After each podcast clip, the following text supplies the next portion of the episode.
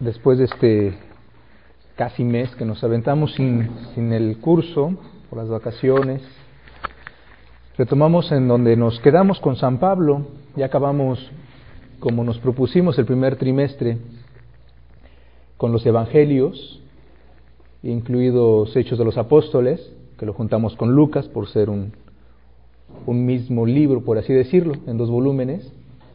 Entonces ya hicimos ese repaso de lo que es el corazón de, la Biblia. Los evangelios es la médula, eh, el corazón de todas las escrituras.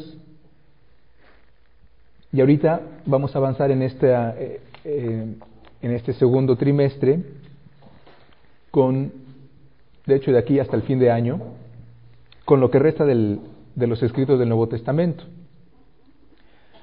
Eh, ahorita con Pablo, que nos vamos a ir eh, viendo estas semanas, y después concluyendo con las demás cartas llamadas pastorales, eh, hasta terminar con el Apocalipsis.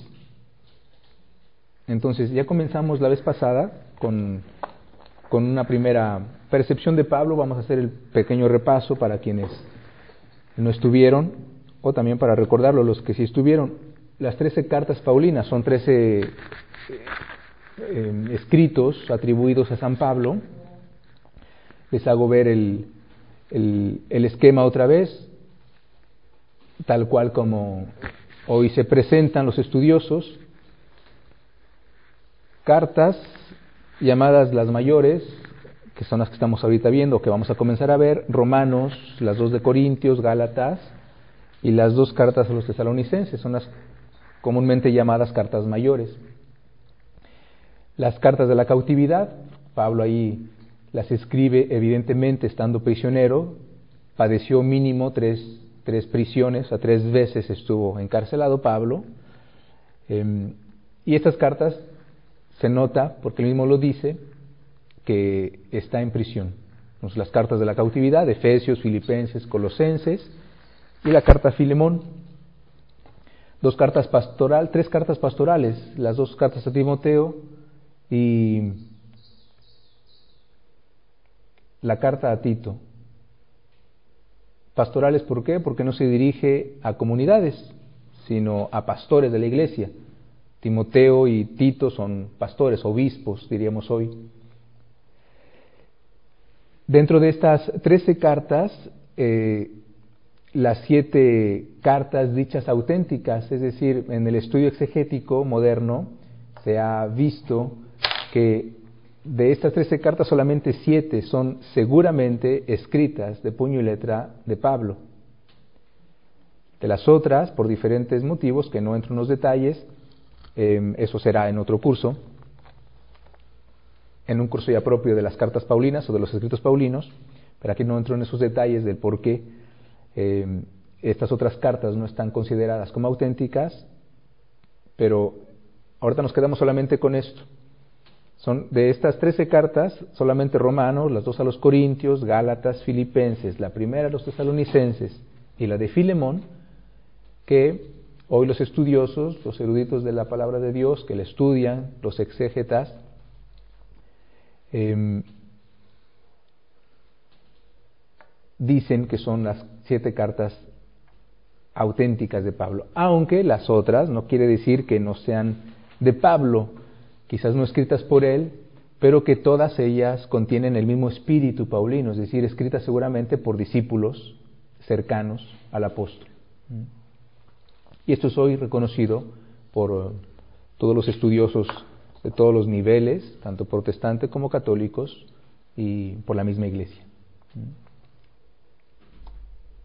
les decía que son eh, las cartas de Pablo, los escritos de, Pablo ya eran conocidos en la misma época de los apóstoles. Pedro hace una mención de estos escritos de Pablo en la segunda carta, cuando nos dice Pablo con la sabiduría que le fue dada, e insiste sobre todo en sus cartas.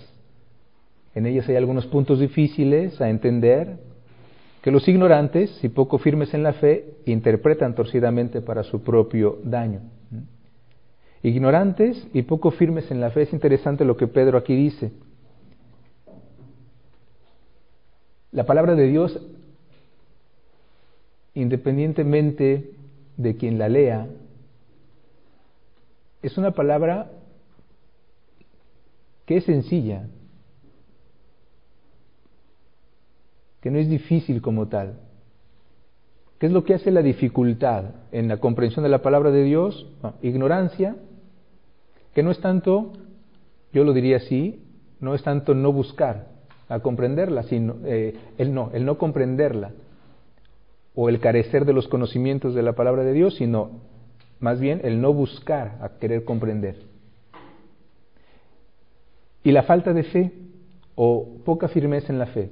Siempre les he dicho desde que comenzamos el curso que la puerta de entrada para la lectura de la palabra de Dios, el primer requisito, el fundamental, el que siempre debe de aparecer en todo momento es la fe. La importancia ahí de eh, ahondar constantemente en esta, en esta virtud teologal que tenemos todos y que a veces la ejercemos tan poco, que no somos tan firmes en la fe. Es, algo, es, una, es una triste realidad común a todos, comenzando desde Pedro. Hombre de poca fe, le dice Jesús. Los apóstoles también. Todavía no tienen fe. Finalmente es siempre esta, esta eh, hace parte de nuestra lucha espiritual constantemente de, siempre recordar que, que, es la fe, esa fe ciega, esa fe eh, ciega no en el sentido de que creemos lo que queremos, sino, sino de hacer confianza total a Dios. Y en la lectura de la palabra de Dios, evidentemente, saber que sí, que es una palabra divina, es una palabra sobrenatural, pero que le es dada a conocer a los sencillos de corazón, aquellos que simplemente adhieren. ¿Por qué? Porque Dios lo dice. Les recuerdo también lo que siempre les he dicho, la palabra de Dios no es en primer lugar para que la entiendas, sino para que la creas.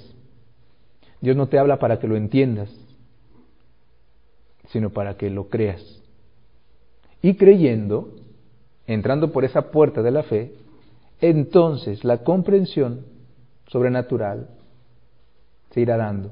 El Espíritu Santo te irá conduciendo a la comprensión de esa misma palabra que él inspiró. Decíamos que el objetivo de las cartas de Pablo, pongo tres puntos, em, la supervivencia, o sea, quieren dar respuesta a estas, a estas situaciones que se dieron en la iglesia naciente y que se siguen dando de una cierta manera, la supervivencia en una sociedad laica, recordar los fundamentos eh, de la fe. Es la evangelización, son culturas, la mayor parte, eh, que van a recibir la fe, son culturas paganas, que hay una laicidad, hoy el término que utilizamos, envueltos en el mundo en, este siglo y finalmente con pensamientos muy mundanos, con comportamientos muy mundanos porque no conocen todavía la revelación, aunque aquellos que vivan de una religiosidad, es una religiosidad que finalmente está eh, muy limitada y a veces muy desviada de la verdad de Dios. Entonces, el combate de los cristianos, de los primeros cristianos, contra la tentación en un mundo hostil a la, a la moralidad cristiana, nuevas maneras de comportamiento que nos invita Cristo a tener y finalmente es estar ahí en un mundo que va contracorriente, que piensa completamente distinto. Y finalmente ese manejo de la debilidad humana, el irse dando cuenta que, que la fe nos hace fuertes y al mismo tiempo nos va también mostrando esta purificación que se va haciendo, pues esa debilidad, el pecado que sigue estando ahí y que estas tendencias, estas debilidades que en la naturaleza humana seguimos experimentando y que bueno, también esas cartas tratan de, de darnos esa respuesta, el cómo mantenernos firmes, mantenernos fuertes en nuestra fe, en lo que hemos creído. Les hablé un poquito de los viajes de Pablo, ahí con el, con el mapa, los iremos retomando poco a poco en las lecturas. Y llegamos aquí, a las cartas mayores, que es lo que vamos a ir comenzando a partir de hoy. Comenzando con la carta, vamos a ir en el orden tradicional, como aparecen las cartas en la Biblia. Entonces comenzamos con esta eh, se le ha conocido como la Carta Magna de Pablo, la Carta a los Romanos, que es un excelente y grandioso tratado teológico casi en esta carta. Entonces vamos a ir viendo elementos esenciales de cada carta, no vamos a, detenernos mucho en la lectura, eso será en un, para el próximo ciclo. Em, entonces vamos a ir viendo cada, una de esas cartas, un poquito el contenido, datos eh, mínimos que debemos de conocer y, así vamos a ir avanzando en cada una de ellas. Entonces, esta carta a los romanos fue escrita eh, seguramente en Corintio, a finales del tercer viaje, años aproximadamente entre el 57 y el 58 de nuestra era. Tercer viaje, como les indicaba, eh, lo tenemos en Lucas, Hechos capítulo 18, ahí tenemos el tercer viaje de Pablo. Lucas dice en Hechos 18, 22, 23, desembarcó en Cesarea, subió a saludar a aquella iglesia y después bajó a Antioquía, permaneció allí por algún tiempo y luego se fue a recorrer ciudad tras ciudad las regiones de Galacia y de Frigia, fortaleciendo a los discípulos. Entonces, es en este viaje donde Pablo va a detenerse también aquí, aquí es Corintio, en donde seguramente escribió, según los estudiosos, esta carta a los romanos. El mensaje de, fondo, el mensaje teológico que Pablo quiere transmitir en todas sus cartas, evidentemente, y en esta que es una, la, mayor la mayor carta de Pablo, por la extensión misma también, son 16 capítulos, es evidentemente el anuncio de Cristo, el anuncio pascual. Cristo padeció, murió y resucitó. Es el centro de la evangelización, evidentemente, es nuestra, eh, de donde partimos hacia donde tendemos. Al inicio de la carta Pablo dice esto, de Pablo, siervo de Cristo Jesús, apóstol por un llamado de Dios, escogido para el Evangelio de Dios, esta buena nueva anunciada de antemano por los profetas en las Santas Escrituras, se refiere a su Hijo que nació de la descendencia de David según la carne, y que al resucitar de entre los muertos por obra del Espíritu de Santidad, ha sido designado Hijo de Dios, revestido de poder. Retoma toda la, em, la tradición de las escrituras, los profetas, la, la ley, la Torá, todo lo que ha sido dicho de él. Aquí le está escribiendo a los romanos, pero no forzosamente a los paganos, a los romanos ciudadanos, sino a cristianos de la diáspora, a cristianos, a judíos de la diáspora, a judíos que salieron de, de Tierra Santa y que viven en la capital del imperio. Por eso este recuerdo de las escrituras, de las profecías. De Él, Cristo Jesús, nuestro Señor, hemos recibido gracia y misión para que en todos los pueblos no judíos sea recibida la fe para gloria de su nombre. Recuerden la, ascensión de Jesús. Vayan y prediquen la buena nueva a todas las gentes, comenzando en Jerusalén, Samaria, Judea y hasta los confines de la tierra. ¿Se acuerdan que cuando vimos Hechos de los Apóstoles es el, el, patrón que Lucas va a tomar para la redacción de su, de su segundo libro, este envío en misión. Y el Señor envía a los apóstoles hasta los confines de la tierra. Así Pablo aquí también él se está viendo justamente como el que busca poner en, práctica este mandato del Señor, ir a todos los pueblos no judíos. Esto quiere decir hasta los confines de la tierra, fuera de la tierra santa, porque la salvación, aunque viene de los judíos, em, como dirá Jesús a la samaritana, em, es una salvación universal, lo hemos visto en Marcos, en Mateo, está todos los pueblos. Entonces aquí Pablo también se está poniendo ya dentro de ese em, de esa cadena de apóstoles, o el primer apóstol que sale a evangelizar estos pueblos paganos. para que sea recibida así la fe para gloria de su nombre. A estos pueblos pertenecen ustedes, elegidos de Cristo Jesús, que están en Roma, a quienes Dios ama y ha llamado y consagrado. Así como Pablo abre entonces esta, esta carta. Este anuncio del Evangelio, este anuncio de la buena nueva que anuncia Pablo, lo va a articular como en tres partes.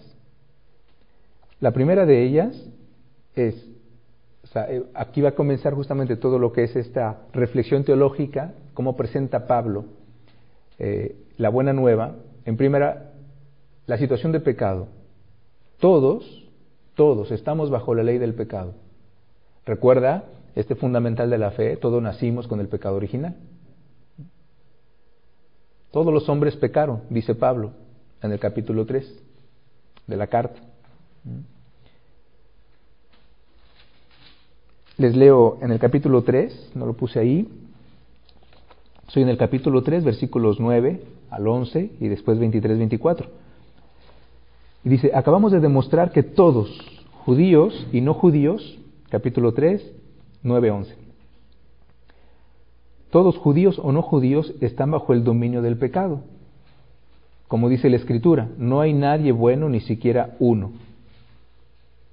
No hay ninguno sensato, nadie que busca a Dios, haciendo alusión a uno de los salmos. En el versículo 23 y 24 dice, pues todos pecaron y están faltos de la gloria de Dios. Pero todos también entonces son reformados hechos justos gratuitamente y por pura bondad mediante la redención realizada en Cristo Jesús.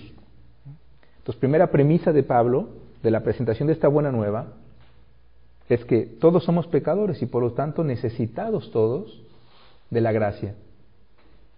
El pecado nos esclaviza, el pecado nos encadena, todos entonces sin excepción estamos llamados, necesitados de ser liberados. Todos el pecado mata, todos estamos muertos espiritualmente por el pecado, porque el pecado es muerte. Bien, todos, sin excepción, judíos o no judíos, necesitamos de la vida nueva, de una vida, de resucitar a una vida espiritual. Esta vida nueva, Pablo la va a llamar justificación, es una de las palabras que más van a, aparecer, justicia, justo, justificación, en esta carta a los romanos en todas las cartas, pero en este en especial aparece muchas veces.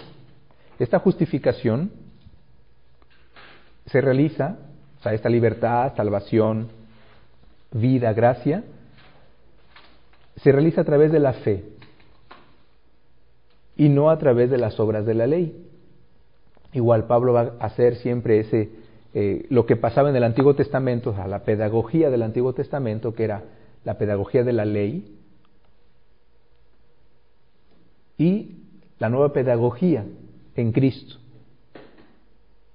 Esto no quiere decir que la ley ya es abrogada. Cristo mismo dijo, yo no vine a abolir la ley, sino a darle pleno cumplimiento, pero sí a ordenar. ¿Por qué? Porque había siempre en la primera comunidad esta tendencia, eh, era uno de los problemas continuos en la primera comunidad de querer seguir cumpliendo al pie de la letra la ley de Moisés.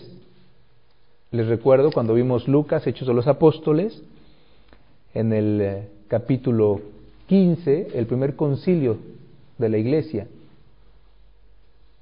que fue en dónde? Ese concilio? En Jerusalén, pero ya porque vieron la Biblia. ¿ah? El primer concilio es en Jerusalén, evidentemente.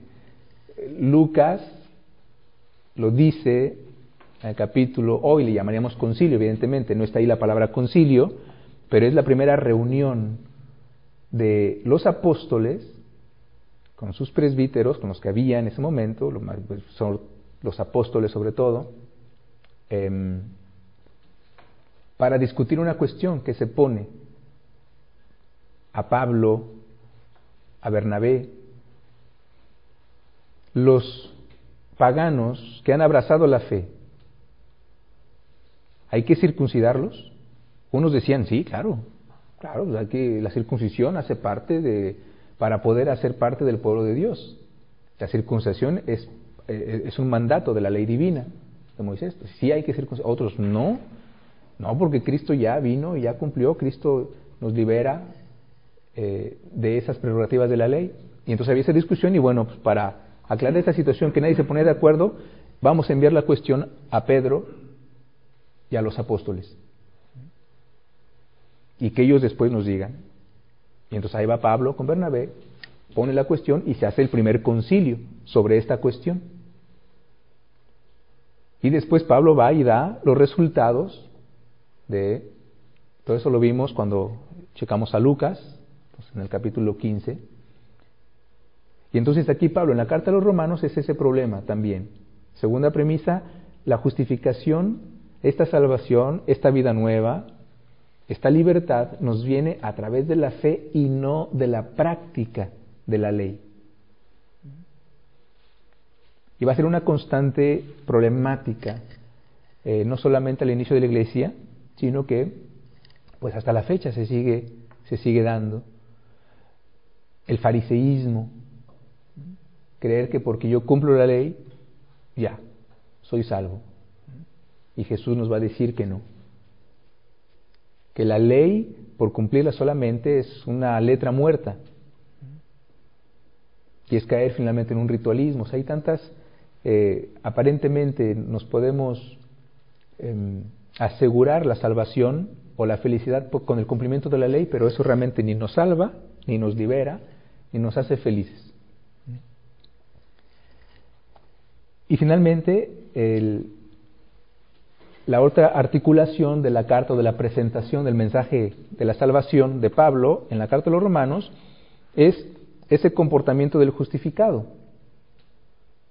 Es decir, si ya aceptamos a Cristo por la fe, entonces hay una nueva manera de vivir, de comportarse. Les leo un poquito antes en esta segunda, la justificación por la fe y no por la ley, lo que Pablo dice en el capítulo 4. Les leo algunos extractos, dice capítulo 4, versículo 1, hablemos pues de Abraham, nuestro padre según la carne. ¿Qué fue lo novedoso en él? Abraham fue justo ante Dios y si lo hubiera conseguido por sus obras, o sea, por la práctica de la ley o de obras, podría ostentar sus méritos, pero no los tiene ante Dios. Versículo 9 del capítulo 4, acabamos de decir que se tomó en cuenta la fe de Abraham para contarlo entre los justos. Pero, ¿cuándo se dio esto? ¿Antes de circuncidarse o después? No después, sino antes. ¿ah? Abraham, antes de obedecer a esa prescripción divina de la circuncisión, la primera ley, por así decirlo, la primera norma que Dios va a poner, Abraham ya había creído. La circuncisión es en el capítulo 15 del Génesis, si no mal recuerdo. El acto de fe de Abraham fue en el capítulo 12. O sea, fue años antes. Fue cuando Dios se le revela y le dice, deja tu país, tu parentela, y ve a la al, al, país que yo te mostraré. Y Abraham cree y avanza, se va. Y va a ser años después, capítulo 15, donde viene la ley de la circuncisión. Pablo recuerda esto. Abraham primeramente creyó y es reconocido justo por este acto de fe, no por el cumplimiento de la ley como tal, la circuncisión. Evidentemente, si tú crees el cumplir la ley de Dios, sea cual sea, pues es obvio que tú la vas a querer cumplir. Pero lo que Dios ve antes de este cumplimiento es el acto de fe. Entonces, esto se dio antes de la circuncisión. Justamente, versículo 11, recibió el rito de la circuncisión cuando aún no estaba circuncidado, como un sello o como una señal de que por su fe Dios lo había puesto en un estado de justicia. De manera que Abraham es el padre de todos los que creen sin haber sido circuncidados y Dios se lo tomó en cuenta para hacerlos justos y santos. Versículo 14. Si debiéramos cumplir la ley para conseguir la promesa, la fe ya no, no tendría sentido y la promesa también se quedaría en nada, etc. Pablo va poniendo ese orden entre la ley y la fe. La justificación nos viene por la fe y no por la práctica de la ley. Pero esta fe bien recibida, esta fe bien acogida en el corazón, nos va a llevar a una nueva práctica de la ley, que va a ir más allá de la materialidad del acto. Nos va a llevar a una profesión de esa ley también, pero ya no va a ser solamente de los labios. Como dirá Jesús un día, este pueblo me honra con los labios, pero su corazón está lejos de mí. La fe viene y va a transformar el corazón y por eso va a haber entonces esta tercera premisa que hay un comportamiento nuevo. Vamos a seguir practicando la ley, pero ya no solamente por cumplirla. Hay algo más que nos motiva. Ya no solamente una práctica exterior, como los fariseos, ¿se acuerdan? Las palabras fuertes de Jesús, sepulcros blanqueados, por fuera están muy bonitos, a la práctica, ustedes son bien regulares y practican todo lo que dice Moisés, pero por dentro, esos sepulcros blanqueados, pues están llenos de podredumbre. O cuando Jesús dice a los discípulos, eh, los maestros de la ley, véanlos, hagan todo lo que les dicen, porque dicen bien, enseñan a la perfección la ley de Moisés pero no los imiten, porque ellos dicen pero no hacen, ni con un dedo mueven siquiera. O sea, no hay un comportamiento, todo es exterior. Pablo nos va a decir, hay un orden, la ley pasa en segundo lugar. Es la fe, al mismo tiempo esta fe te va a llevar a una nueva práctica, ya no exterior, sino interior, de esa ley divina. Entonces, el comportamiento del justificado, ¿cuál es? Eh, o el comportamiento cristiano, que lo llamamos, primeramente, vivir como resucitados. Cristo resucitó, esta fe que recibimos a través del bautismo nos hace partícipes de su vida, de la vida nueva. Esta vida es la vida de Cristo. El bautismo, morimos al pecado, somos sumergidos, baptizein en griego, bautizo es sumergir, significa la palabra. Hemos sido sumergidos en su muerte y hemos renacido, resurgido, resucitado con él. Entonces, el primer comportamiento de un cristiano es esto, tener la noción, la conciencia de que hemos renacido en una nueva vida.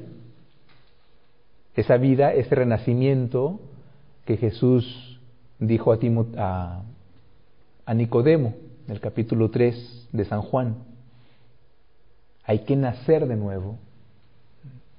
Hay que renacer de nuevo. Un nacimiento por agua y por espíritu, dirá Jesús a Nicodemo.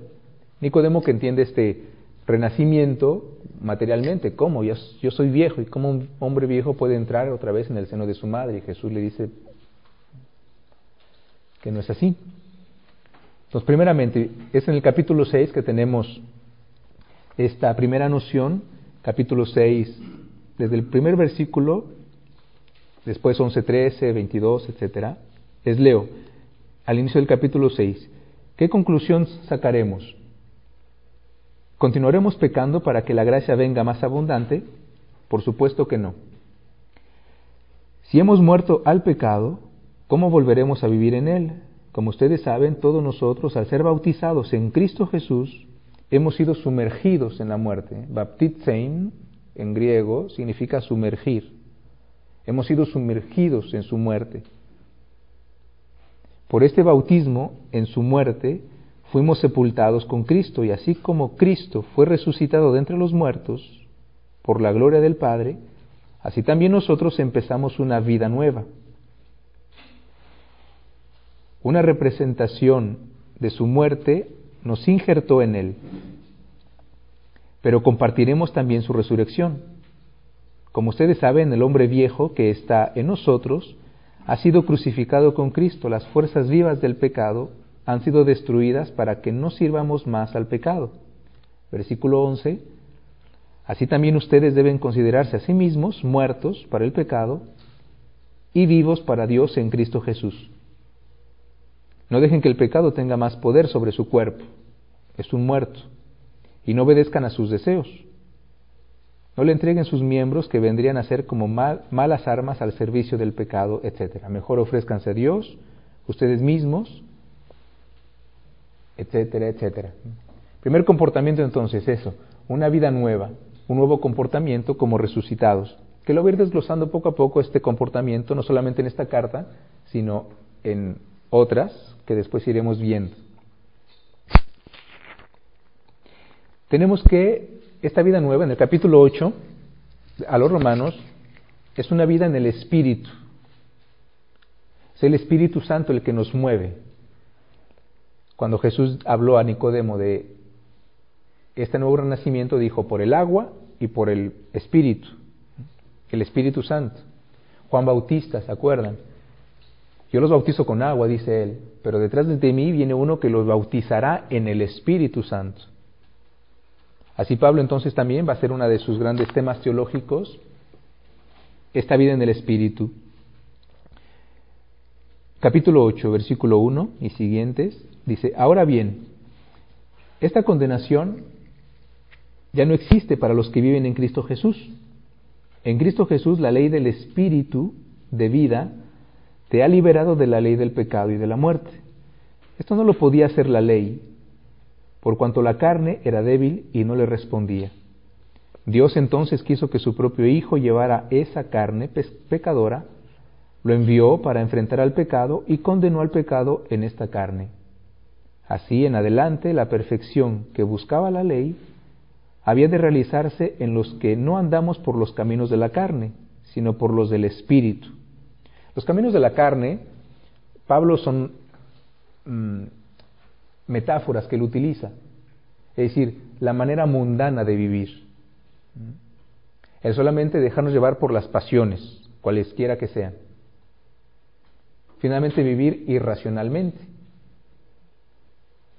Es a lo que se refiere particularmente con eh, dejarnos llevar por las tendencias de la carne, es decir, de todo aquello que solamente es mundano, que no trasciende, que lo vives sin pensar en tu ser espiritual, en aquello que realmente es un bien superior y que no es solamente los bienes pasajeros de este mundo, comer, beber, dormir, gozar de la vida.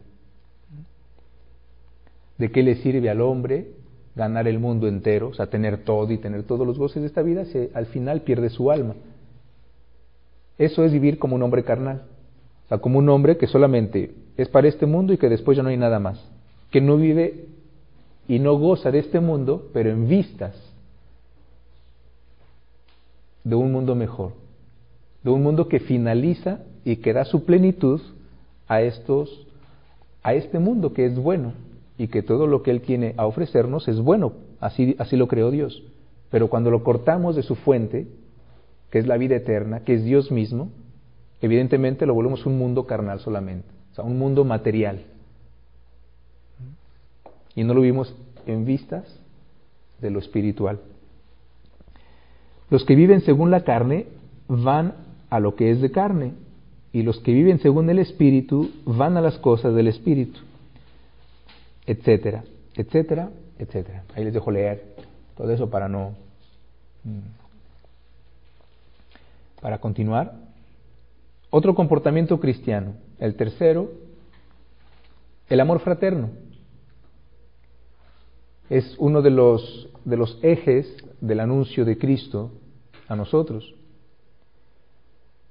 Ya no solamente el amor al prójimo, ya no solamente eh, la antigua ley, la ley del talión, ojo por ojo, diente por diente. O sea, a tus cuates ámalos, pero tus enemigos hay que atacarlos. Jesús va mucho más lejos que eso, amar hasta los enemigos el amor fraterno, que no solamente con aquellos que me caen bien, sino con todos los hombres, e incluidos hasta los enemigos. En el amor fraterno, acuérdense que es Jesús que nos dijo, en el amor fraterno verán los demás que son mis discípulos. En el amor que tengan los unos por los otros, dice en San Juan, en la última cena con San Juan, en el amor que ustedes se tengan los unos con los otros es ahí donde reconocerán que son mis discípulos. El amor fraterno evidentemente está en el corazón mismo de la transformación que la gracia quiere realizar en nuestro corazón. Y Pablo evidentemente lo tomará, hace parte de los ejes centrales, esenciales del anuncio evangélico y de este nuevo comportamiento. Les leo en el capítulo 12, versículo 1 y siguientes.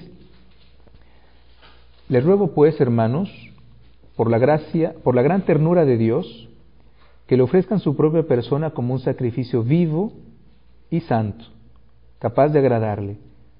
Este culto conviene a criaturas que tienen juicio, personas sensatas, que reflexionan. No sigan la corriente del mundo en que vivimos, sino más bien transfórmense a partir de una renovación interior. Así sabrán distinguir cuál es la voluntad de Dios, lo que es bueno, lo que le agrada, lo que es perfecto. Una renovación que comienza en el interior, para no caer en esta misma crítica y condena de Jesús a los fariseos, sepulcros blanqueados, por fuera están muy bonitos, pero por dentro... Pablo dice, nosotros vamos a comenzar con algo interior. El ser cristiano comienza desde el corazón y no solamente en una manera de vestir,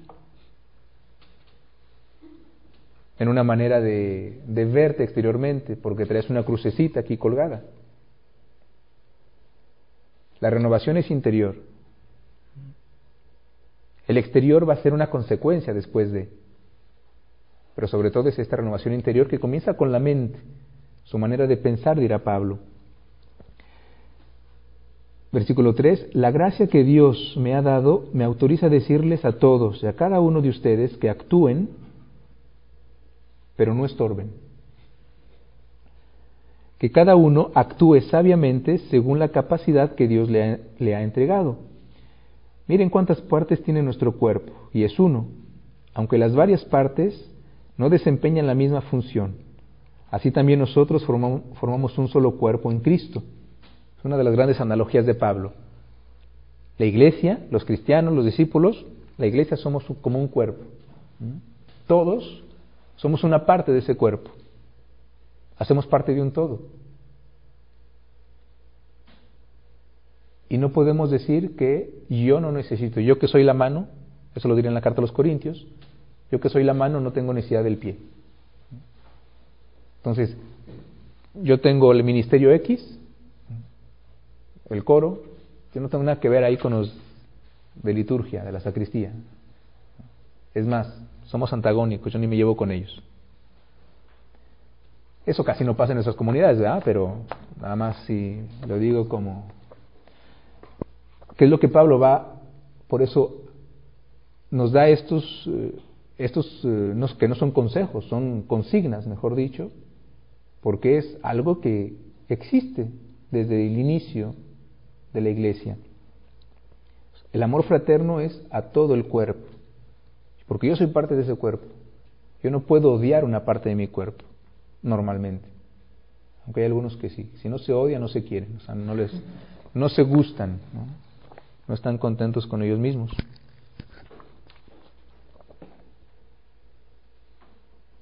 Así también nosotros formamos un solo cuerpo en Cristo, dependemos unos de otros y tenemos capacidades diferentes según el don que hemos recibido. Si eres profeta, transmite las luces que te son entregadas. Si eres diácono, cumple tu misión. Si eres maestro, enseña. Si eres predicador, sé capaz de animar a los demás. Si te corresponde la asistencia a los pobres, necesitados, da con la mano abierta. Si eres dirigente, actúa con dedicación. Si ayudas a los que sufren, muéstrate sonriente. A diferentes ministerios, esto lo va a desarrollar mucho más en la carta a los Corintios. Entonces, el amor fraterno no es solamente el yo amo a mi hermano, sino también ese, esa lucidez, esa sabiduría de saber que cada uno tiene dones diferentes, que todos estamos colaborando en la obra de la evangelización y que ese, ese mutuo respeto y esa conciencia de que todos somos necesarios a la obra. El amor se encarna. ese respeto, esa conciencia de la necesidad del otro, de que yo no soy más que él. En la carta a los filipenses, en el capítulo 2, Pablo va a decir que cada uno crea que el otro es mejor que él. Sean humildes, dice, creyendo que sus hermanos son mejores que ustedes. Si pudiésemos hacer esto, o sea, encarnar esta manera de ver a los demás, se acabarían muchas de las divisiones que existen en nuestra iglesia, en nuestras comunidades, y la cosa pintaría diferente. Es el trabajo constante que tiene que ser el corazón cristiano. Versículo 9, que el amor sea sincero. Aborrezcan el mal y procuren todo lo bueno. Que entre ustedes el amor fraterno sea verdadero, verdadero cariño. Y adelántense al otro en el respeto mutuo.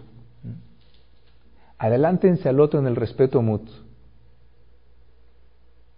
En la carta a los hebreos habrá una frase también así, estimúlense mutuamente en el amor rivalicen en la caridad.